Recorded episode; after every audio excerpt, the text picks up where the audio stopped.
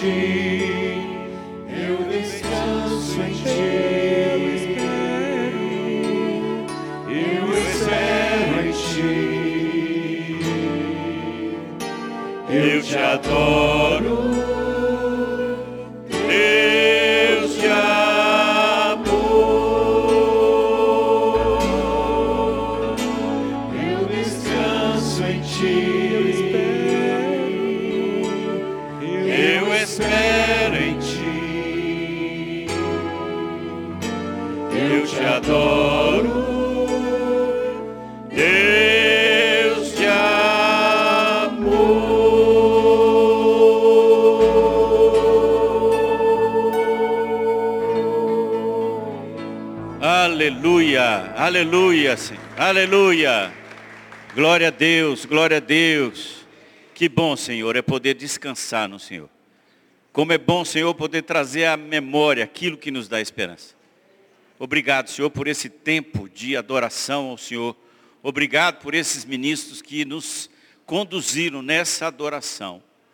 E Pai, no nome de Jesus, no nome de Jesus, traz agora o nosso espírito cativo a Jesus Cristo. Queremos ouvir a tua voz e oramos em nome de Jesus. Amém. Obrigado, queridos. Deus abençoe. Né? O Elim está aqui de novo. Glória a Deus, né? Muito bom, povo de Deus. Vocês são lindos, mesmo mascarados. Viu? Eu, não, eu tenho dito para as pessoas, né? Há uns tempos atrás, se te chamasse de mascarado, você ia ficar com raiva. E agora, quando a gente te chama de mascarado, você fica feliz. Né? E hoje nós estamos felizes porque a Rebeca está aqui, a Ana Rebeca. Né? Bom te ver, querida. Viu? Deus te abençoe. Sempre bom ver a Rebequinha, né? Que agora é, virou uma mulher linda, maravilhosa, né? Abençoada do Senhor. Você achou, né? Que eu ia falar outra coisa, né, é, Claudine? É, mas não pegou não, viu? É a Rebequinha para nós ainda, continua sendo e será sempre. A nossa Rebequinha querida. Mas é isso aí, queridos. Eu é, quero trazer né, uma palavra para abençoar a nossa vida nessa manhã. E estudando nesses dias e orando ao Senhor sobre aquilo que deveria ministrar o nosso coração. E Deus falou comigo, fala do tempo em que você ficou enfermo. Um tempo de esperança. Um tempo em que as coisas parecem estar confusas, mas é um tempo de esperança. E eu dei o título da minha mensagem, a esperança ainda está aqui. Ela não foi embora. Ela continua aqui conosco. E ao né, buscar do Senhor, eu quero meditar com você naquilo que aconteceu comigo no ano de 84. É interessante. E eu começo aqui, nós vamos passear no livro de Abacuque, o pastor Ari me emprestou um livro, eu vou devolver ele hoje, viu gente? Tem quase uns quatro meses. Um livro muito bom, A Esperança na Escuridão. Quando trata é, daquilo que Abacuque viveu e aquilo falou muito ao meu coração nesses dias.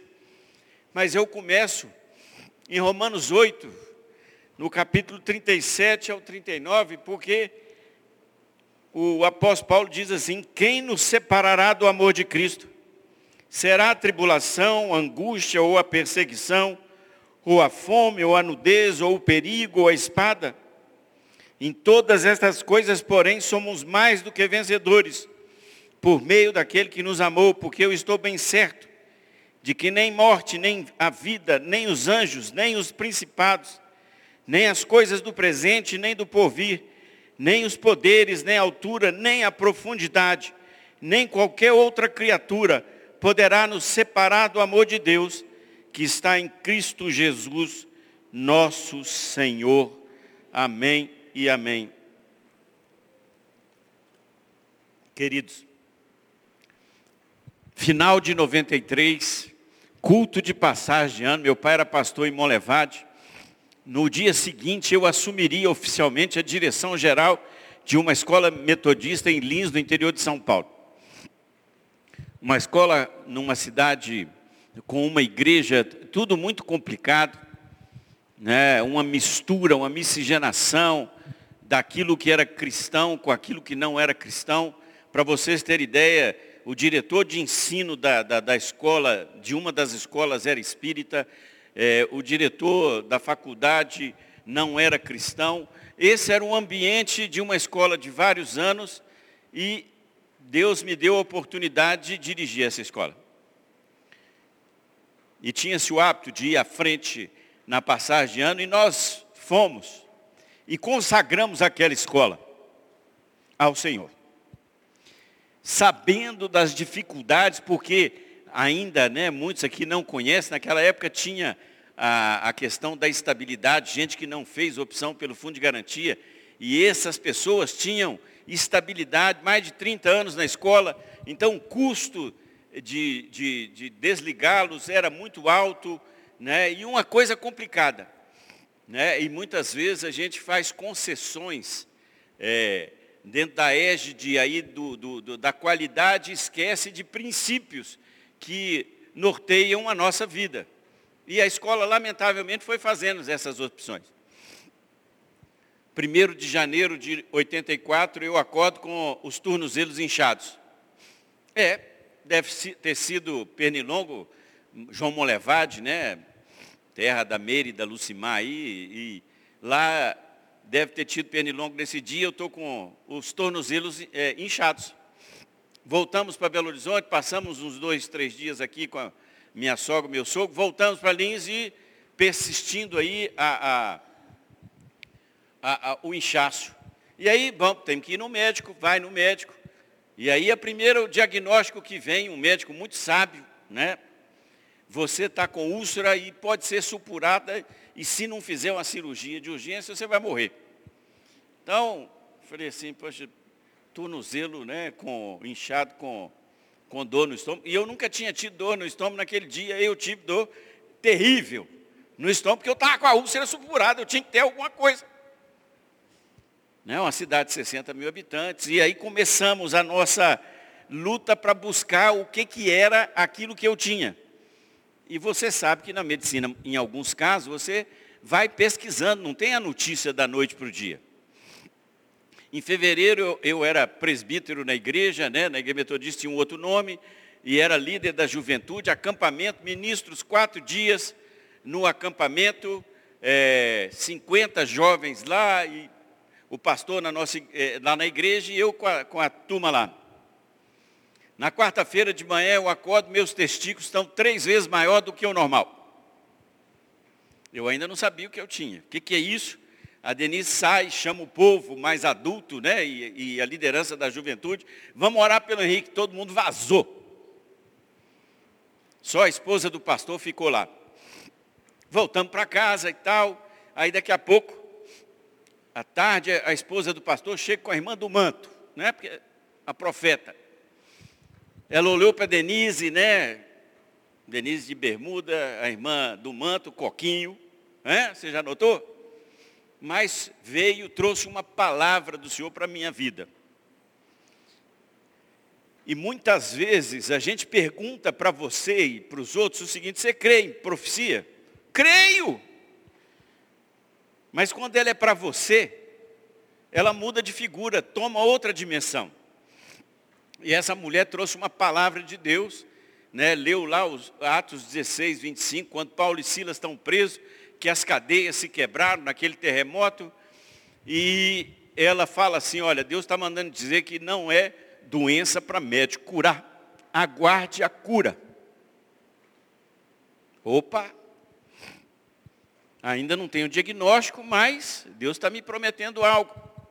Acaba a oração ali, aquela mulher tão simples, e aí ela sai, volta e fala assim, querido, isso aqui não é de Deus, é meu. Enquanto a cura não vem, não come sal, não. Eu não sabia ainda que eu tinha. Lá na frente você vai ver que eu tive um problema renal. Mas ali eu ainda não sabia. E ela traz uma palavra, o seguinte, não coma sal. Passado um tempo, continuo fazendo os exames, e aí no mês de março, é, olha, não tem essa especialidade nefrologia. Né? Aqui nós temos dentro da igreja uma nef nefrologista, glória a Deus, né, Ellen? Mas lá não tinha, em Lins não tinha, uma cidade boa, mas não tinha um nefrologista. Não, é simples, é 100 quilômetros de distância, em Araçatuba você tem um médico. Aí começa a procurar o um médico em Araçatuba, e aí nós vamos para Araçatuba. Começa os exames, tem que pesquisar, chega num ponto, olha, tem que fazer uma biópsia. Isso já estamos em abril, é, só que em fevereiro, é, Deus mandou um anjo. Olha só, gente, Deus manda anjo em carne e osso para tomar conta de você e te ajudar, viu? O Daniel Freire, um, um irmão maravilhoso, quando eu tive aqui na, na Metodista Central, eu fiz um desafio, olha, a igreja está precisando de gente para trabalhar E aí o Daniel se oferece para trabalhar lá. E quando começa a minha cura, Deus manda o Daniel. Detalhe, quando eu começo a ficar curado lá em, em outubro, Daniel vai embora. Guarda isso no seu coração. E aí, quando nós fomos buscar o Daniel numa cidade a 100 quilômetros de distância, porque o ônibus parava era lá, nós fomos buscar, chegamos em casa, fomos surpreendidos, dois é, assaltantes armados, Denise grávida, Paula de três anos de idade, dois primos meus pequenos, os assaltantes entram conosco com revólver, 20 minutos, e eu ansioso, nós nos assaltamos, porque ia ter vestibular na faculdade, a faculdade era em frente à minha casa, e o povo estava me esperando, eu falei, chega aqui, esse cara dá tiro, e aí nos assaltaram. Levaram tudo que a gente tinha, é, o que a gente não tinha muito, mas graças a Deus nós fomos preservados. Né? Tempo de angústia, tempo de provação. E aí, vamos fazer os exames. Sai de Lins, vai para lá, abril. Aí no mês de abril, metade de abril, olha, você tem que internar, que você está muito inchado, nós vamos usar um, um é, um remédio para você. Você toma aí, eu esqueci agora, para você desinchar.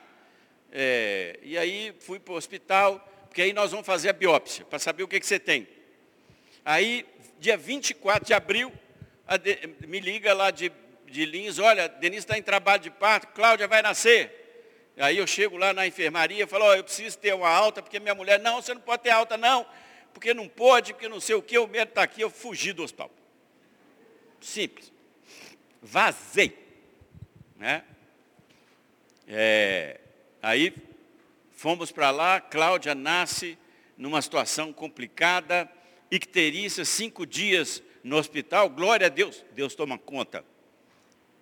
O hospital tinha acabado de ser inaugurado, não tinha quase ninguém no hospital, a Denise então pode ficar com a Cláudia lá os cinco dias. Ela melhora, vai para casa. Passa lá 10, 15 dias, eu volto para Araçatuba para fazer a biópsia. E existe um modelo de biópsia que é com agulhas que você enfia lá e me espetaram todo.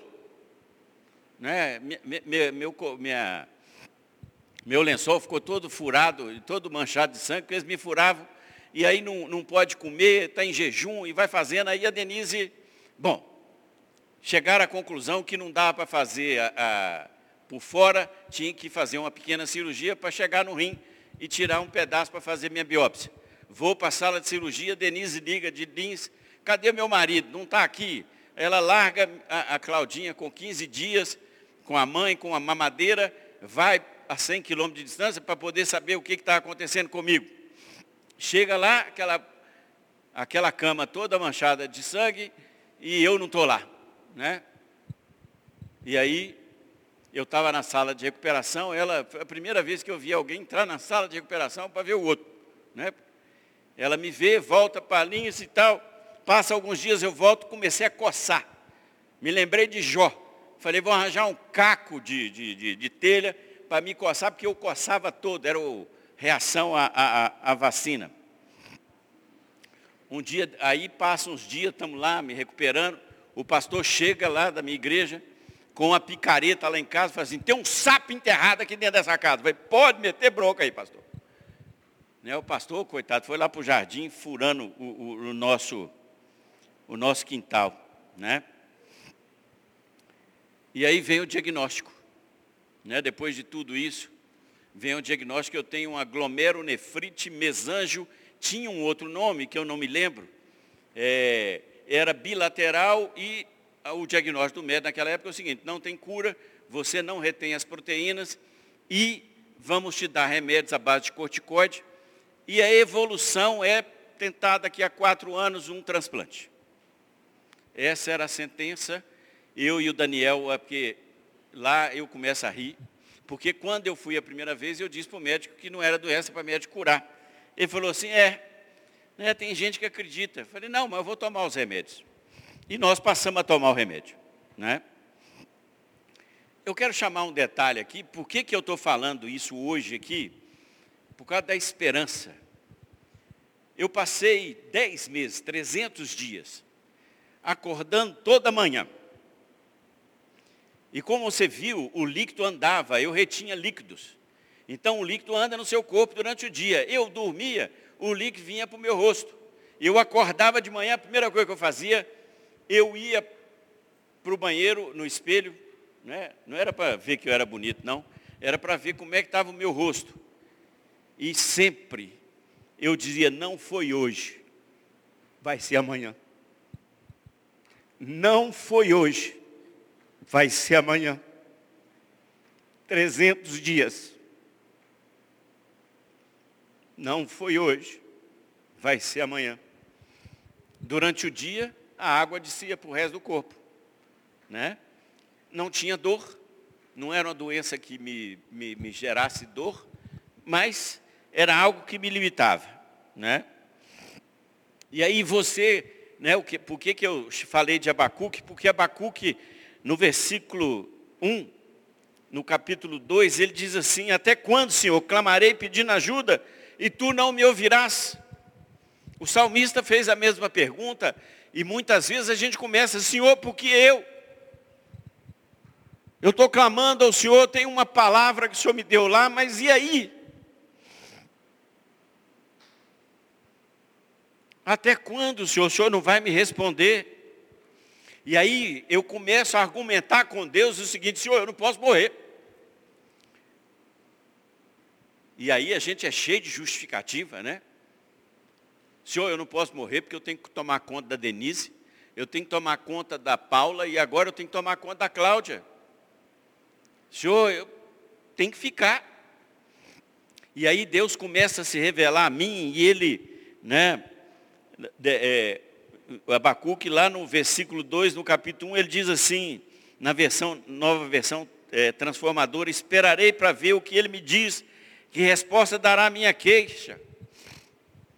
E aí eu ali naquele debate com o Senhor, e Deus fala comigo assim, quem toma conta de você? Quem toma conta da sua esposa, quem toma conta dos seus filhos, sou eu.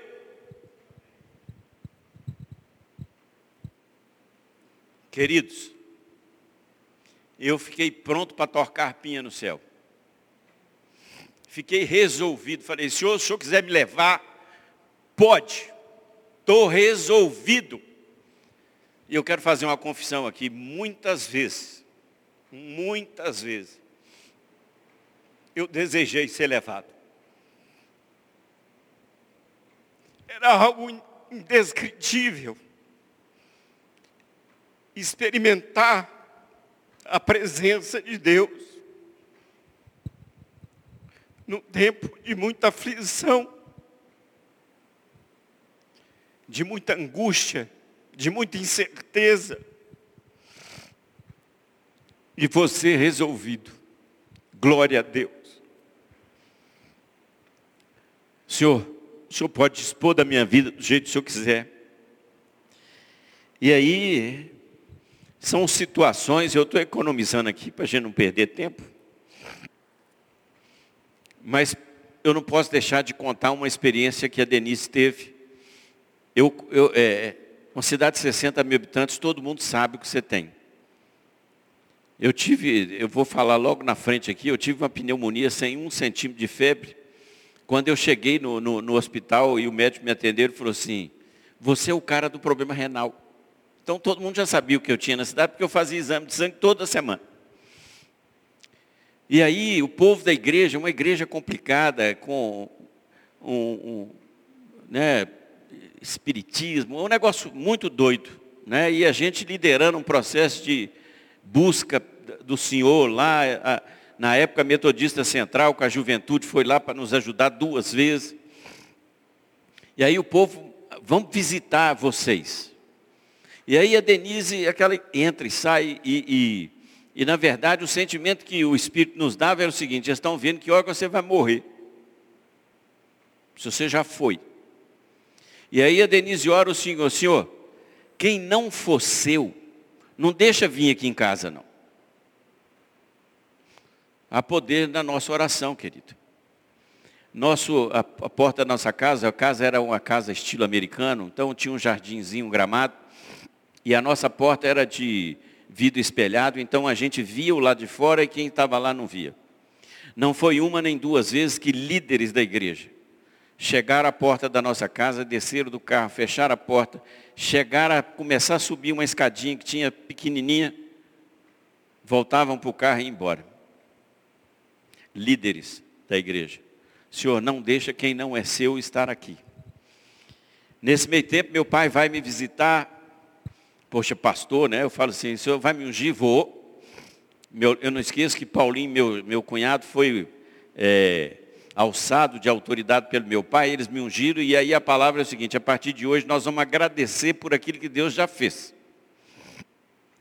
Recebi a unção, e aí vamos esperar. E nesse meio tempo ainda tive um otite aguda é, no ouvido. E aí quem tem problema no rim não pode tomar antibiótico assim, né? Como médico. Aí os, o médico me dava um antibiótico. A minha esposa, né?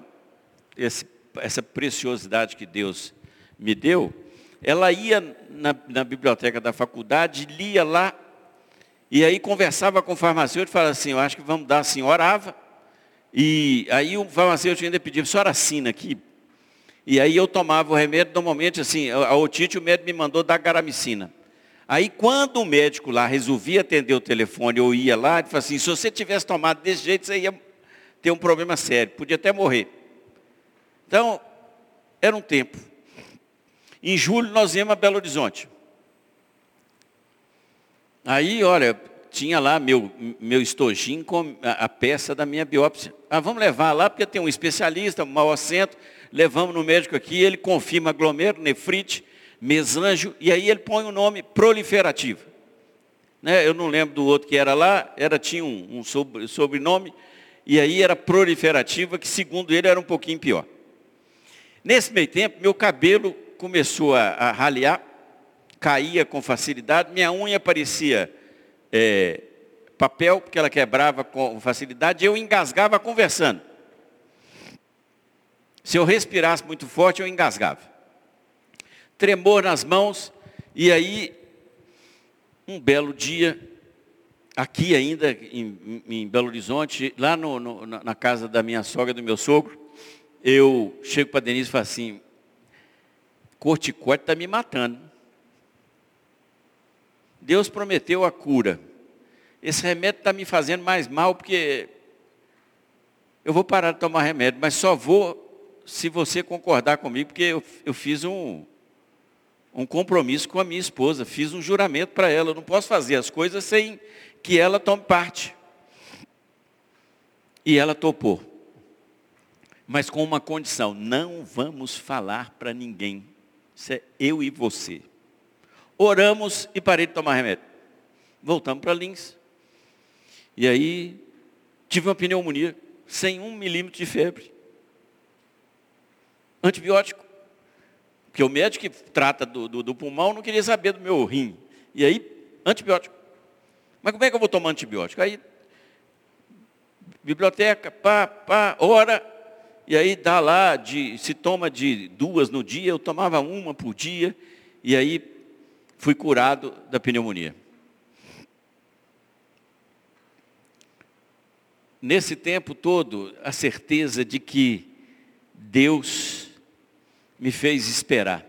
E aí Abacuque, né, no, no, no, no, capítulo 2, no versículo 3, ele fala assim, se parecer que demora a vir, espere com paciência, pois certamente acontecerá, não se atrasará. Opa, pastor falou aqui, né, nós oramos, mas a resposta vem quando? Senhor, já estou em agosto, o senhor falou comigo lá em fevereiro. É. E aí a palavra de Deus em Abacuque diz assim: o justo viverá pela fé. E aí você vê uma cabeça que começa a raciocinar, e, e é o que tem acontecido conosco hoje.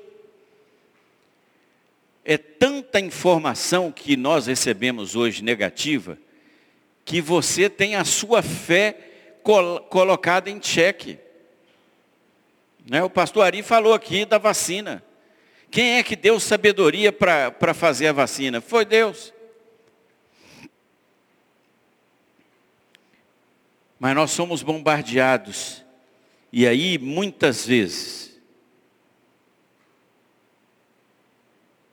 Deus nos cria a condição para provar a nossa fé.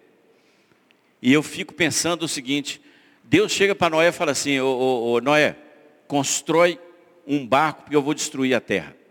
Desse tamanho. Um negócio gigante. E aí Deus ainda fala com ele assim, faz no morro, né? Porque não é pé da água. Não chovia. E Noé fez. Ele esperava, né? Hebreus fala, porque eles não viram, mas creram naquilo que estava prometido. Abraão, você vai ser uma grande nação, mas não tem filho. Mas eles, Saras, creram.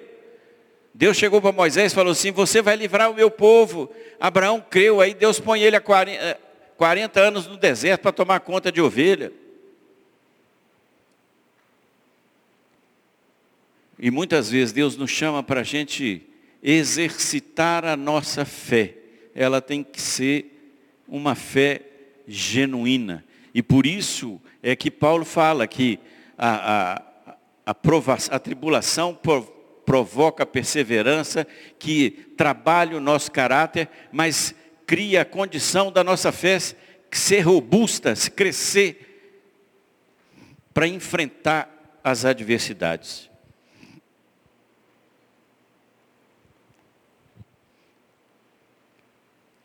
No texto de Abacuque, lá no capítulo 3, no versículo 2, ele fala, Senhor, tenho ouvido falar da sua fama nós não podemos esquecer daquilo que Deus é.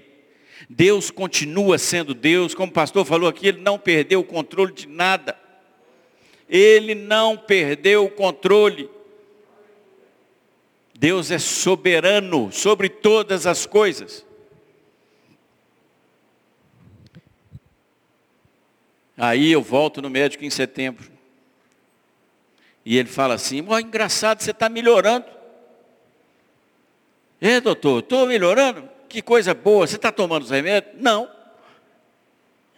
Ué, mas não pode. Falei, doutor, você lembra lá em março, a primeira vez que eu vim aqui, que eu falei que não era doença para médico curar?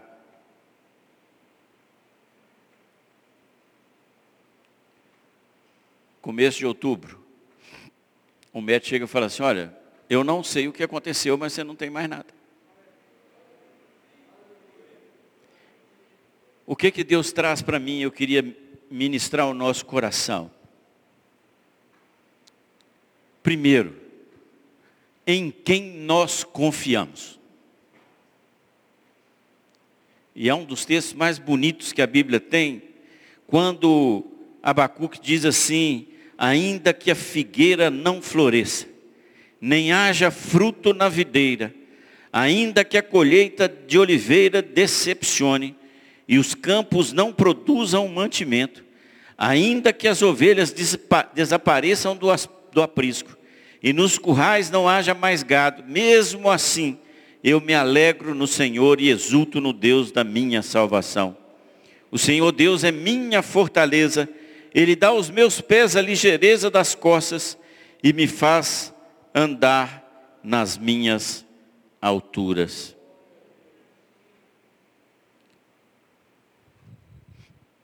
eu depositei exclusivamente a minha confiança no Senhor. E Ele foi ao longo do tempo trabalhando o meu interior para eu entender que, independente dele me curar ou não, as coisas iam continuar no controle dele. Aquilo que era motivo da minha preocupação, a minha família, ele cuidaria dela. E eu disse para vocês que eu muitas vezes ansiei ir embora. Não porque eu queria cometer uma loucura, mas eu falei, senhor, se o senhor quiser me levar, eu estou pronto. E aí vem uma pergunta, você confia de fato nesse Deus maravilhoso em que você entrega toda a sua vida para Ele? Toda. Porque nós continuamos muitas vezes desafiados a confiar em Deus, mas queremos controlar partes da nossa vida. Eu não tinha controle de mais nada. E, e, e, literalmente o senhor, a Denise chegava para mim e falava assim, nós vamos ali. Eu ia com ela. Foi uma época que é, eu me deixei ser guiado. E talvez tenha sido uma época assim, o que foi de gente da juventude que ia lá em casa para se aconselhar, né, para a gente orar. E, e foi um tempo assim, difícil de um lado e um tempo produtivo do outro, porque eu confiava no meu Deus. Independente das situações, independente das circunstâncias, eu confio no meu Deus. Ele é o Senhor da minha vida. Eu vou dar um detalhe para vocês. Quando eu nasci, minha mãe teve eclâmpsia. E me largaram lá para poder salvar minha mãe. E acharam que eu não ia sobreviver. Sobrevivi. É nesse Deus que eu ponho a minha confiança. Mas, nós estamos falando de um tempo de esperança. Você acha que eu não tinha esperança de viver? Apesar de aceitar aquilo que Deus quisesse para a minha vida, eu tinha esperança de que Ele podia me trazer a vida. E Ele tinha me prometido, não é doença para médico curar. E por dez meses eu acordava, não é hoje, é amanhã. E o amanhã chegou. O amanhã chegou por causa da esperança.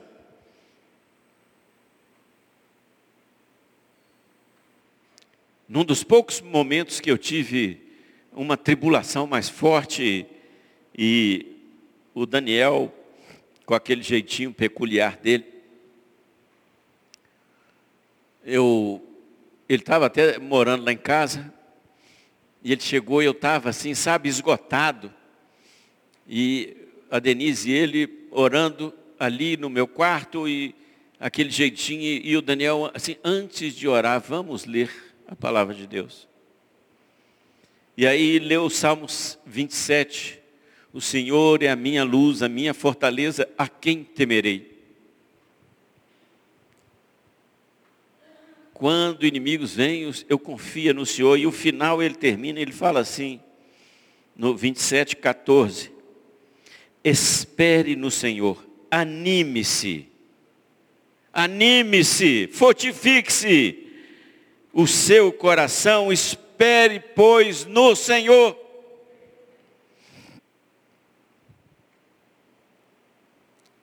Eu não sei hoje aquilo que está no seu coração, o que, que é esperança que talvez esteja fraquejando em você, você às vezes está perdendo a esperança, está num momento de desesperança.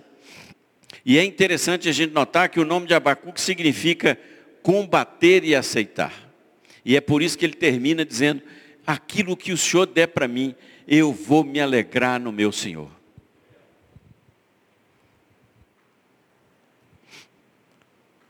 Queridos, no braço do nosso Deus há esperança. E eu disse para você no começo, a esperança ainda mora aqui. Sabe quem mora aqui? Jesus Cristo de Nazaré. A esperança ainda mora aqui. Ele está comigo e com você. Ele diz: Eu vou estar com vocês todos os dias.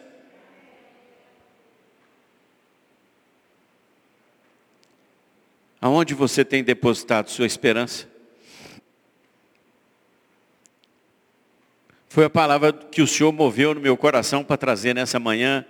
E eu queria convidar a turma do louvor. E eu quero terminar dizendo para você o seguinte. Lamentações, Jeremias começa não vendo esperança nenhuma. Ele fala, Senhor, minha esperança foi embora.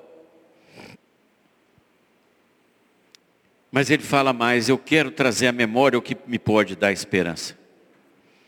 E ele continua dizendo: as misericórdias do Senhor são a causa de não sermos consumidos, porque as suas misericórdias não têm fim, renovam-se cada manhã, grande a tua fidelidade. A minha porção é o Senhor, diz a minha alma, portanto esperarei nele. O desafio para nós é coloque a sua esperança no lugar certo ela continua aqui, Jesus Cristo de Nazaré continua entre nós, continua agindo, continua no controle de todas as coisas. O que está no seu coração? Enquanto nós cantamos de novo, quero trazer a memória, eu quero te desafiar a você que hoje precisa do ânimo, do ânimo, da esperança. Eu, em nome de Jesus, o Espírito Santo vai ministrar no seu coração essa esperança, porque ela está aqui. Ela habita em você e em mim. Ela não foi embora. É o inimigo que está colocando em você a desesperança. Nós queremos, em nome de Jesus, reagir e queremos viver a esperança, por isso nós vamos esperar nele.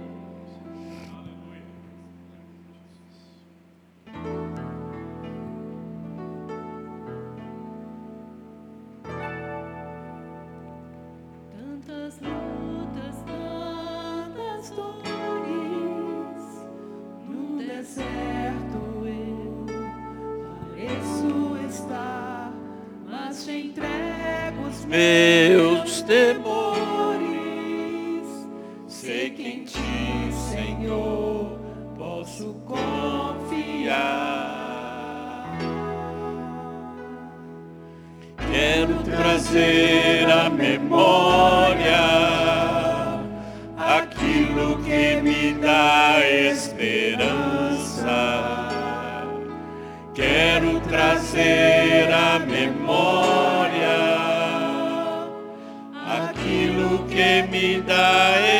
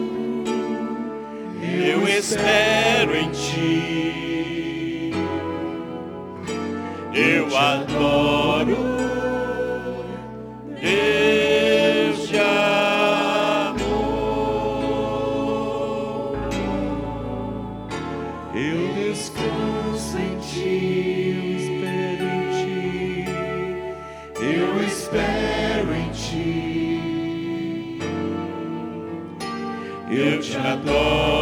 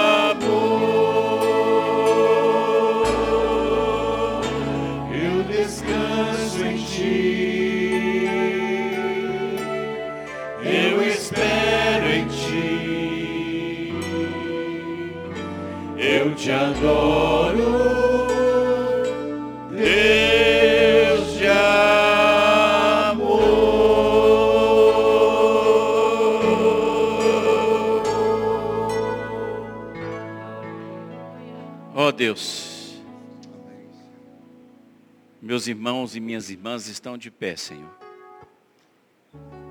A sua alma, o seu espírito está a gritar. Do mesmo jeito que Josafá gritou ali quando aqueles inimigos estavam contra o povo e ele disse, Senhor, em nós não há força. Mas Pai, os meus irmãos aqui agora, em nome de Jesus, estão com os olhos fitos nesse Deus. E com ousadia nós queremos declarar que o Senhor nunca falhou. Não importam as circunstâncias. A figueira pode não dar fruto, a oliveira pode não dar fruto, pode não ter animal no, no curral. As circunstâncias podem ser as piores, mas nós continuamos, nos alegramos nesse Deus, que é maravilhoso, que não perdeu o controle de nenhum, nenhuma, nenhuma vírgula, Senhor. Pai, eu quero ministrar em nome de Jesus na vida dos meus irmãos uma esperança nova, uma esperança que vem direto do teu trono de glória, porque a esperança continua aqui. Jesus Cristo, vivo, vivo, e por isso nós podemos crer que a nossa alma, o nosso espírito, o nosso corpo será inundado de uma esperança imacessível. E nós poderemos contar aos outros a razão da nossa esperança.